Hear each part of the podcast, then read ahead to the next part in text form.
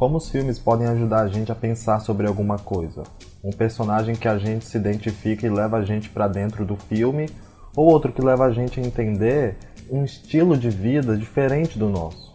Tipo loucura. Alguns filmes podem ajudar a gente a pensar sobre sanidade mental e principalmente como eles traduzem toda essa questão dentro da linguagem do cinema. Isso não é coisa de filme, ou até é, mas é da vida também. Tá começando o Olhos Fechados. Olhos fechados?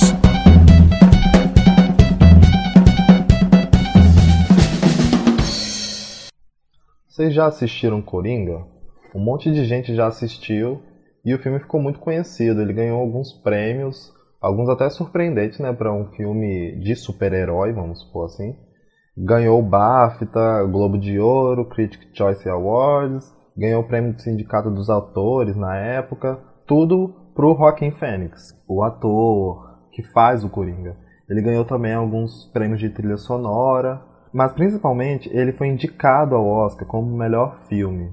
Acabou não ganhando, mas sim, foi uma colocação ótima para ele. O filme fez muito barulho na época e teve uma matéria no Hollywood Report sobre todo esse barulho que o filme estava fazendo. Alguns fãs do filme iam numa escada suja, uma escada do Bronx, dançar de terno vermelho, peruca verde, enfim, vestido de coringa, reencenar a cena memorável dele dançando na escada. O Todd Phillips, o diretor do filme, disse nessa matéria que muitas pessoas falaram que esse filme poderia inspirar algum caos em massa e que havia uma preocupação dessa violência do filme, a violência né, do Coringa, pudesse inspirar alguns imitadores, sabe? Algumas pessoas que quisessem imitar o Coringa, sei lá, causar algum tipo de violência. E por isso o Departamento de Polícia de Nova York e de Los Angeles enviaram polícias adicionais para os cinemas na época do, do lançamento. Segundo o próprio Todd Phillips, agora a gente percebeu que o filme acabou inspirando simplesmente as pessoas dançarem numa escada do Bronx. O Coringa ele é praticamente um estudo de personagem. O diretor já falou que o filme é sobre traumas de infância, sobre falta de amor, perda de empatia e leva a gente a se perguntar como que se produz um cara como o Arthur? Da onde que ele vem? Sabe? Isso faz parte de um viés do filme, de um olhar do filme sobre a loucura, a construção social da loucura. Eu acho uma maneira muito legal da gente olhar para o filme, assim, da gente poder analisar. A criatividade, no sentido clássico, tem a ver com você criar algo novo, né? algo que nunca existiu antes. Tipo uma pintura, um desenho, uma invenção. E a loucura, de certa forma, tá ligado a isso, porque tá ligado numa forma de pensamento diferente, sabe? Uma formação do pensamento na sua mente. E o sentimento da loucura acontece de fato quando tem um ritmo mais acelerado, quando você tem um pensamento atrás do outro que você não consegue conter, que você não consegue fazer um link, e essa formação de pensamento parece estar acontecendo tudo ao mesmo tempo a incapacidade de parar essa reação, essa incapacidade de você poder, sei lá, concatenar tudo que está acontecendo na sua cabeça, isso é loucura. Quando você consegue ter esse caos de pensamento, só que de uma maneira controlada, e aí ele não é mais um caos, né? Ele já é criatividade. Agora, quando o caos é desenfreado, aí a gente já pode chamar de loucura, sabe? Na matéria da Hollywood Report que eu já citei, o Todd Phillips disse que quando ele estava estreando o seu filme anterior, o de 2016 chamado War Dogs, durante a sessão de estreia, ele estava do lado de fora, andando na calçada, e ele viu um outdoor de um filme de história em quadrinhos. E ele começou a pensar que talvez esse tipo de linguagem podia ajudar ele a fazer um filme que ele sempre quis fazer, um drama mais corajoso. Ele até disse a lá Martin Scorsese, sabe? Ele queria que tivesse esse disfarce de super-herói. E o engraçado é que o Martin Scorsese ele estava cotado para fazer o Coringa. Só que ele acabou não, não pegando esse trabalho para se concentrar no Irlandês, que é o filme da Netflix, aquele filme de 50 horas que estava concorrendo ao Oscar junto com ele, com o Coringa.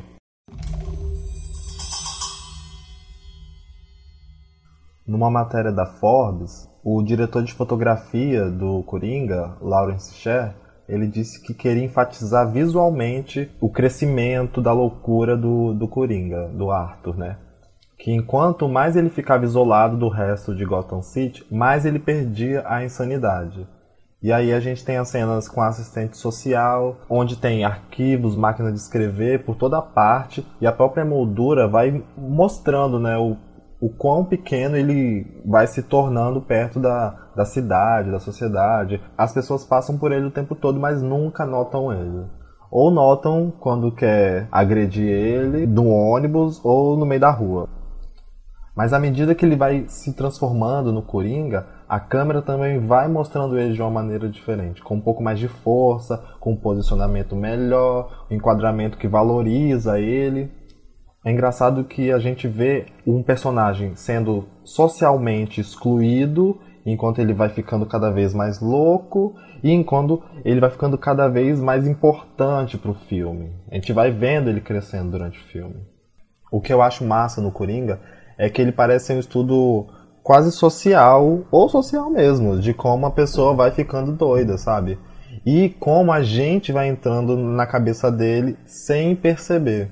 Um exemplo ótimo disso, que eu acho que é o melhor exemplo, é a subtrama da vizinha. Porque ele tem uma vizinha que ele é apaixonado por ela e ele começa a lançar olhares para ela e ela lança olhares para ele. Só que na verdade, a gente vai ver que no final do filme aquilo foi tipo uma brincadeira do roteiro, sabe?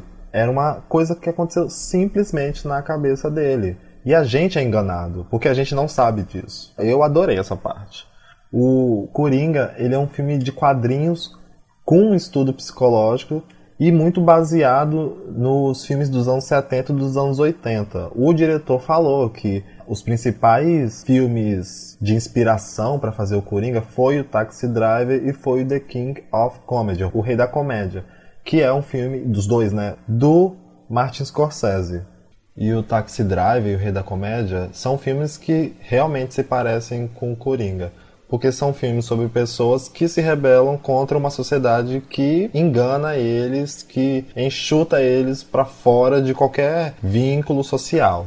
O Rei da Comédia tem muito mais a ver, porque é a história de um comediante que tem dificuldades para conseguir ser famoso e ele acaba ficando obcecado por um apresentador de talk show igual o Coringa. Nesse filme Rei da Comédia, é a história de um cara louco que é obcecado por esse apresentador de TV, que ele quer aparecer, que ele quer conseguir ser famoso, ele é comediante e ele sequestra o apresentador para ele conseguir aparecer na TV. Ele é sempre enxotado das reuniões, ele nunca consegue uma reunião com o cara, então ele decide, vou sequestrar ele. O filme ele é sobre um herói bandido, bem-humorado, tem cenas tragicômicas, Parece com o Joker. E também tem esse culto à celebridade. A gente vê tanto no, no Rei da Comédia quanto no Joker uma vontade enlouquecedora ou enlouquecida de ser famoso, de aparecer na TV, mesmo por pessoas talentosas. E a gente vê muitas semelhanças entre o Coringa e o Rei da Comédia. Os dois são obcecados por aparecer na televisão, os dois têm essa obsessão pelo apresentador curioso é que o protagonista do Rei da Comédia é o Robert De Niro. E o apresentador de TV feito no Coringa, ele é interpretado também pelo Robert De Niro. Quer dizer, né? Tem tudo a ver. As cenas em televisão, no palco do programa, sabe o final do Coringa? Eles remetem muito a um episódio que aconteceu com a Márcia Goldschmidt.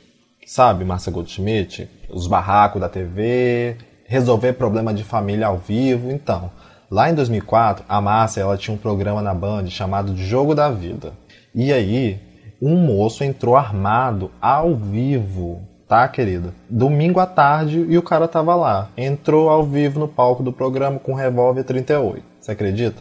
Enquanto a Márcia estava entrevistando o Vaguinho, ex-moreno e atual crente, o cara entrou no palco e falou: Márcia, eu quero resolver meu problema. Na verdade, o que, que aconteceu? O cara enviou para Márcia uma carta porque ele queria resolver o problema dele, que a Márcia resolvia, né, o problema das pessoas. Só que a Márcia não resolveu, porque o problema dele estava em segredo de justiça. Só que ele entrou lá e falou: agora você vai resolver. E depois de seis minutos no ar, ele falando: não, não corta não, senão eu vou atirar. Eles conseguiram imobilizar o cara, foi uma confusão, uma gritaria, o vaguinho lá no meio. No fim tudo acabou bem, ninguém se machucou. E foi tipo, programa de auditório, igual no Coringa. Igual. Graças a Deus, no programa da Márcia, tudo acabou bem. E assim, o diretor falou que assistiu o Rei da Comédia, falou que assistiu Taxi Drive, mas ele não falou da Márcia. Será que ele assistiu o programa da Márcia? Você não pode dizer que sim, mas a gente também não pode dizer que não. As referências estão aí. Robert De Niro, Programa de Auditório, Márcia Goldschmidt, Jogo da Vida, Vaguinho Ex-Moreno, Rede Bandeirante de Televisão. Pronto, fechou o ciclo.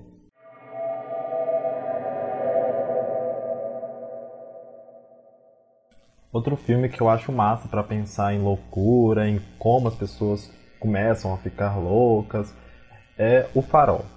O Farol, ele é um filme de terror de 2019, dirigido por Robert Eggers. Esse é o segundo filme dele, e o primeiro tinha sido O A Bruxa, que é um filme de 2016 de terror também, que na época fez muito sucesso, ganhou o prêmio de direção em Sundance. A história do farol é de um cara que vive isolado na ilha, cuidando de um farol. E tudo começa quando outro cara vem acompanhar ele, vem ajudar ele a cuidar dessa ilha, desse farol.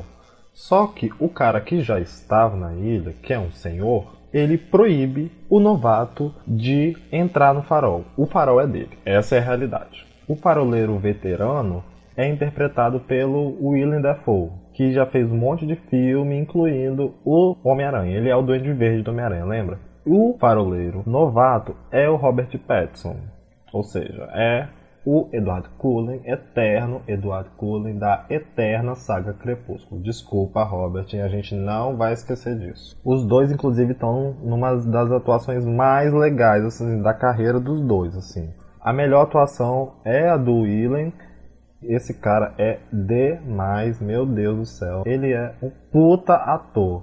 E o Robert também. Para quem viu só os do Crepúsculo, tem que ver outros filmes dele. Inclusive esse, Farol, que ele atua muito bem também. Em 2019, durante o lançamento do filme, O Farol foi eleito pela crítica o melhor filme da quinzena de realizadores no Festival de Cannes. E ele tem uma atmosfera visual meio mofada, meio empoeirada, meio enferrujada. O filme é em preto e branco também. E engraçado também que os dois se chamam Thomas. Tanto Pattinson quanto Defoe se chamam Thomas do filme. E aí começa o que a gente pode pensar sobre o tratamento que o filme dá sobre loucura. O filme vai passando e você vê o Robert Pattinson subjugado ao Willem Dafoe numa situação de chefe e empregado, de pai, de filho, de dono e de propriedade. Ele vai ficando cada vez mais doido. Só que o Petson e o Defoe também vão ficando. Tem uma uma espécie de paranoia, de insanidade que vai crescendo durante o filme. Pelo menos, o meu ponto de vista, né, porque o filme ele é muito doido, se passa pelo ponto de vista do Petson, porque ele chega na ilha e aos poucos ele vai conhecendo a ilha, assim como a gente, espectador, também vai conhecendo. A história se passa um pouco desconexa, ela vai parecendo um pouco confusa, umas cenas, umas histórias meio fragmentadas e essas informações vão confundindo a gente. A gente vai ficando tão insano quanto os personagens. A loucura no farol vai muito menos pelo roteiro, pelo, pelo jeito que a história é contada, até vai também, mas ela é muito mais na materialidade do filme, assim, no que nas imagens que aparecem, nos sons, no que acontece e principalmente da maneira que acontece. É um mundo surreal.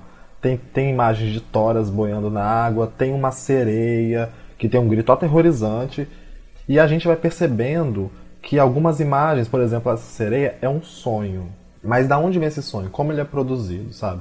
Sabe a, a, vizinha do Coringa? A trama da vizinha do Coringa que eu falei, que ele inventa na cabeça dele, que aquilo na verdade não é real? É como se fosse essa trama que engana que é real, mas não é real, fosse o filme inteiro, o farol, sabe? a gente meio que não consegue entender direito o que é realidade, o que se passa só na cabeça deles, o que é sonho, o que é delírio, o que é ilusão. o que é fantasia da cabeça deles. O filme meio que pelas imagens, pelos sons, pelos acontecimentos, meio que vai construindo uma percepção confusa e a gente vai entrando nessa confusão. Num vídeo de um canal do YouTube chamado Critical Rants, ele resume toda essa questão ficcional e fantasiosa do, do farol usando um termo chamado realidade emocional, do tipo, os personagens estão numa situação extrema, com os ânimos à flor da pele, e tudo que eles conseguem ver, a realidade que eles constroem, é baseado nessas emoções. Entende? E daí você vê imagens loucas.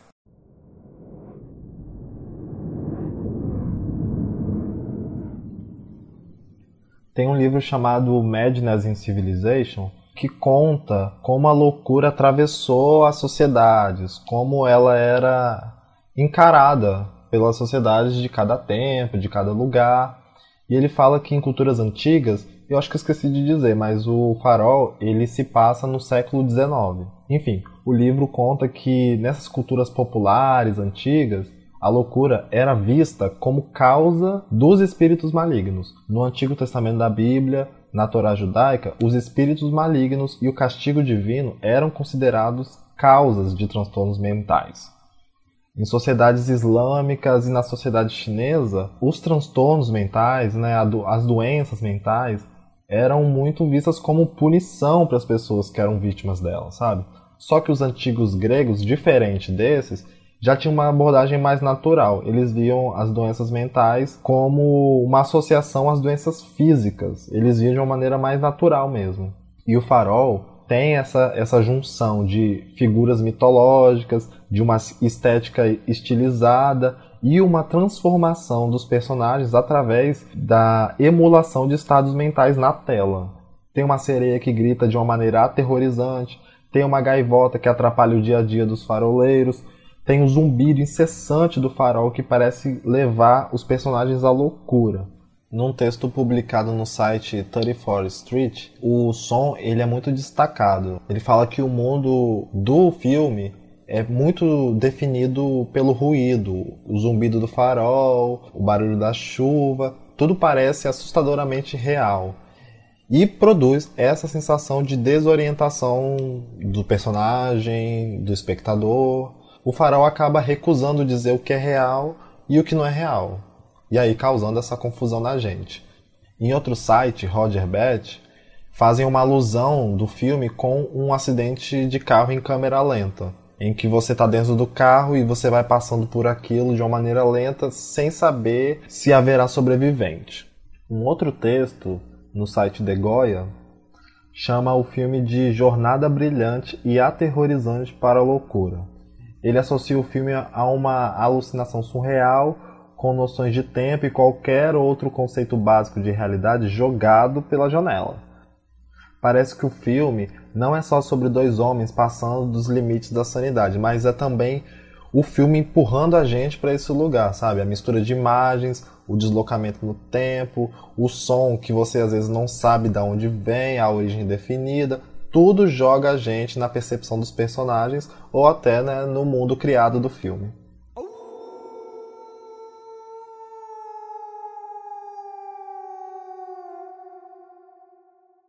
A gente vê alguns filmes pensando sobre isso, livros, textos pensando sobre loucura, mas o que está acontecendo aqui?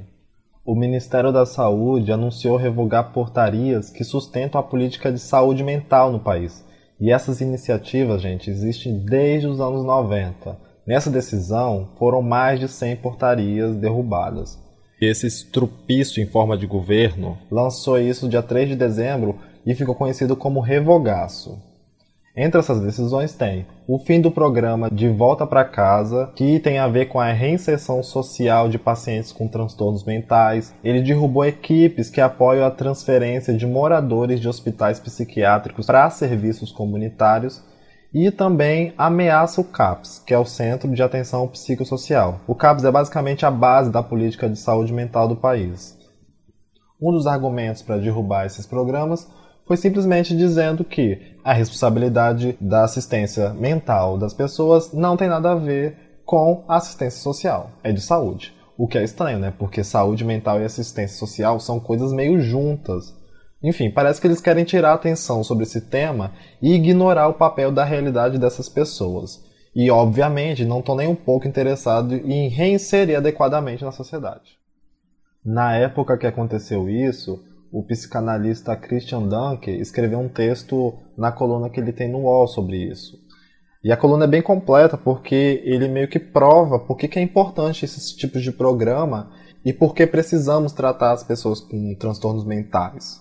Ele diz que muitas vezes essas pessoas já chegam nos tratamentos abandonados pela família e excluídas do convívio social. É para isso que servem esses programas. Um outro argumento do governo para poder implementar essa medida foi dizendo que o nosso sistema público precisa se espelhar no privado que ele atende o paciente, o paciente volta para casa para tocar sua vida. Só que isso não existe. No texto, Christian Dunker diz o contrário: essas pessoas precisam de uma rede de cuidado e de apoio. E essas medidas fazem ainda menos sentido quando eu descobri no texto que os transtornos mentais são, no Brasil, a segunda maior causa de afastamento no trabalho. Ou seja, não é pouca gente precisando de ajuda. E nesse momento que a gente passa pela pandemia, né, as questões de saúde mental ainda são mais urgentes.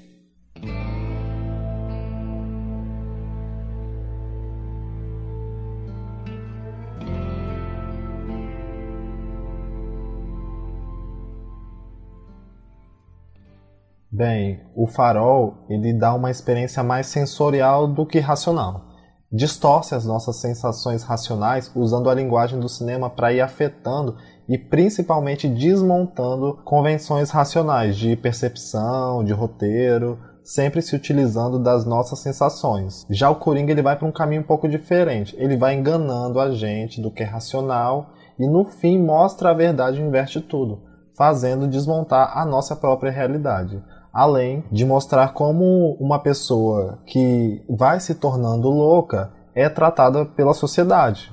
No meio da psiquiatria tem um ditado velho utilizado para tranquilizar os pacientes, dizendo que a pessoa que está ficando louca não sabe que está ficando louca. O que significa que a capacidade de alguém se preocupar com o fato de poder estar tá ficando louca já é uma segurança dizendo que isso não vai acontecer. Então, tipo, fica tranquilo.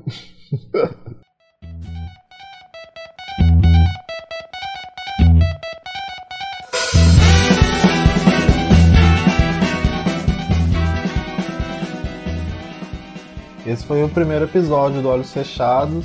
Espero que vocês tenham gostado, gostei muito de fazer. Eu adoro esses dois filmes e fiquei pensando nessas questões, achei que daria uma conversa legal. Segue lá no Instagram o perfil do podcast, arroba Olhos Fechados Podcast. Lá vai dar para acompanhar os lançamentos dos próximos episódios e o conteúdo que eu vou postando só no Instagram também. Até o próximo episódio do Olhos Fechados. É um podcast sobre cinema e tudo mais.